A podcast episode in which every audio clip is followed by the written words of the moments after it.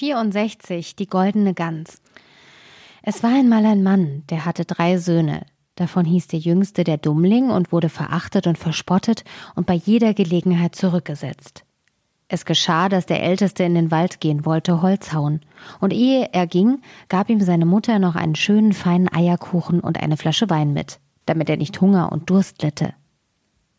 Als er in den Wald kam, begegnete ihm ein altes graues Männlein. Das wünschte ihm einen guten Tag und sprach Gib mir doch ein Stück Kuchen aus deiner Tasche und lass mich einen Schluck von deinem Wein trinken. Ich bin so hungrig und durstig.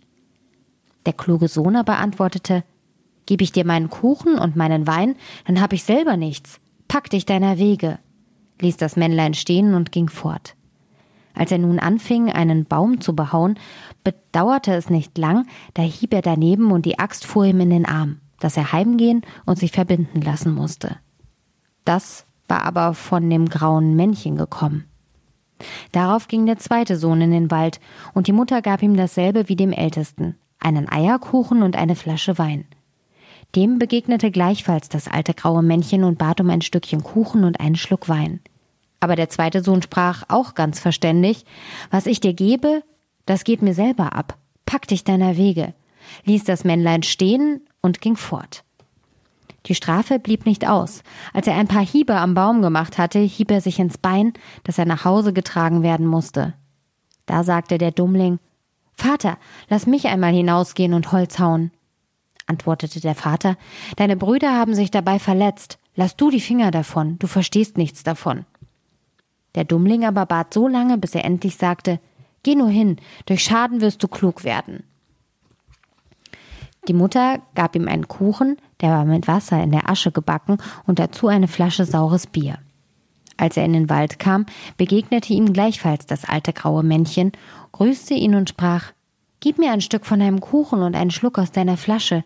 Ich bin so hungrig und durstig. Antwortete der Dummling, ich habe aber nur Aschenbrot und saures Bier. Wenn dir das recht ist, dann wollen wir uns setzen und essen. Da setzten sie sich, und als der Dummling sein Aschenbrot herausholte, da war es ein feiner Eierkuchen, und das saure Bier war guter Wein. Nun aßen und tranken sie, und danach sprach das Männlein, weil du ein gutes Herz hast und von dem und von dem deinigen gern abgibst, will ich dir Glück bescheren. Dort steht ein alter Baum, den hau ab, dann wirst du in den Wurzeln etwas finden. Darauf verabschiedete sich das Männlein. Der Dummling ging hin und hieb den Baum um, und als er fiel, saß in den Wurzeln eine Gans. Die hatte Federn aus reinem Gold. Er hob sie heraus, nahm sie mit sich und ging in ein Wirtshaus. Da wollte er übernachten. Der Wirt hatte aber drei Töchter, die sahen die Gans, waren neugierig, was das für ein wunderlicher Vogel wäre, und hätten gar gern eine von seinen goldenen Federn gehabt. Die älteste dachte, es wird sich schon eine Gelegenheit finden, wo ich mir eine Feder ausziehen kann. Und als der Dummling einmal hinausgegangen war, fasste sie die Gans beim Flügel, aber Finger und Hand blieben ihr daran festhängen. Bald danach kam die zweite und hatte keinen anderen Gedanken, als sich eine goldene Feder zu holen. Kaum aber hatte sie ihre Schwester berührt, da blieb sie festhängen. Endlich kam auch die dritte in gleicher Absicht. Da schrien die anderen Bleib weg, um Himmels willen, bleib weg. Aber sie begriff nicht, warum sie wegbleiben sollte, dachte, sie sind dabei, dann kann ich auch dabei sein, und sprang herzu, und so wie sie ihre Schwestern berührt hatte, blieb sie an ihr hängen. So mussten sie die Nacht bei der Gans zubringen. Am anderen Morgen nahm der Dummling die Gans in den Arm, ging fort und kümmerte sich nicht um die drei Mädchen, die daran hingen. Sie mussten immer hinter ihm herlaufen, links und rechts, wie es ihm die Beine kam. Mitten auf dem Feld begegnete ihnen der Pfarrer, und als er den Aufzug sah, sprach er Schämt euch, ihr garstigen Mädchen, was lauft ihr dem jungen Burschen durchs Feld nach? Schickt sich das? Damit fasste er die Jüngste an die Hand und wollte sie zurückziehen. Als er sie aber berührte, blieb er gleichfalls hängen und musste selber hinterherlaufen. Nicht lange, da kam der Küster daher und sah den Herrn Pfarrer, der drei Mädchen auf dem Fuß folgte. Da wunderte er sich und rief, Ah ja, Pfarrer, wo hinaus so geschwind? Vergesst nicht, dass wir heute noch eine Kindtaufe haben. Lief auf ihn zu und fasste ihn am Ärmel, blieb aber auch festhängen. Wie die fünf so hintereinander her hertrabten, kamen zwei Bauern mit ihren Hacken vom Feld. Da rief der Pfarrer sie und bat, sie mögen ihm und den Küster losmachen.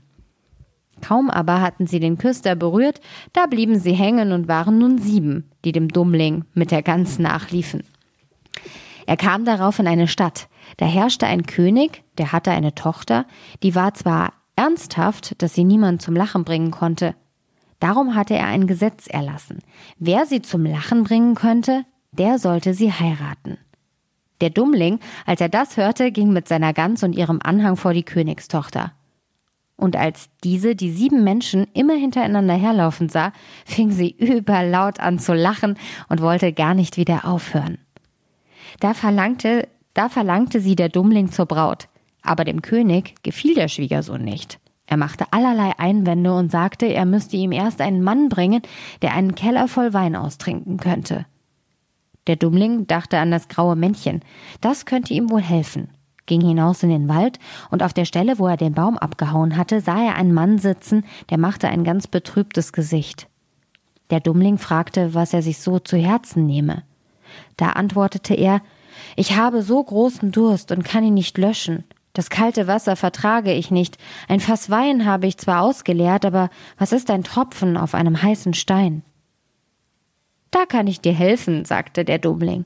Komm nur mit, du sollst satt haben. Er führte ihn darauf in des Königs Keller, und der Mann machte sich über die großen Fässer trank und trank, dass ihm die Hüften wehtaten, und ehe ein Tag herum war, hatte er den ganzen Keller ausgetrunken. Der Dummling verlangte abermals seine Braut. Der König aber ärgerte sich, dass ein schlichter Bursche, den jedermann einen Dummling nannte, seine Tochter davontragen sollte, und machte neue Bedingungen. Er müsste erst einen Mann herschaffen, er müsste erst einen Mann herschaffen, der einen Berg voll Brot aufessen könnte. Der Dummling überlegte nicht lange, sondern ging gleich hinaus in den Wald. Da saß auf derselben Stelle ein Mann, der schnürte sich den Leib mit einem Riemen zusammen, machte ein grämliches Gesicht und sagte, ich habe einen ganzen Backofen voll Raspelbrot gegessen. Aber was hilft das, wenn man so großen Hunger hat wie ich? Mein Magen bleibt leer und ich muss mich zuschnüren, wenn ich nicht verhungern soll. Der Dummling war froh darüber und sprach, Mach dich auf und geh mit mir, du sollst dich satt essen. Er führte ihn an den Hof des Königs, der hatte alles Mehl aus dem ganzen Reich zusammengefahren und einen ungeheuren Berg davon backen lassen. Aber der Mann aus dem Wald stellte sich davor, fing an zu essen und in einem Tag war der ganze Berg verschwunden. Der Dummling forderte zum dritten Mal seine Braut. Der König aber suchte noch einmal eine Ausflucht und verlangte ein Schiff, das zu Land und zu Wasser fahren könnte. So wie du aber damit angesegelt kommst, sagte er, sollst du gleich meine Tochter zur Gemahlin haben. Der Dummling ging geradewegs in den Wald, da saß das alte graue Männchen, dem er seinen Kuchen gegeben hatte und sagte, ich habe für dich getrunken und gegessen, ich will dir auch das Schiff geben. Das alles tue ich, weil du barmherzig mit mir gewesen bist. Da gab er ihm das Schiff, das zu Land und zu Wasser fuhr. Und als der König das sah, konnte ihm seine Tochter nicht länger vorenthalten. Die Hochzeit wurde gefeiert, nach des Königs Tod erbte der Dummling das Reich und lebte lange Zeit glücklich mit seiner Gemahlin.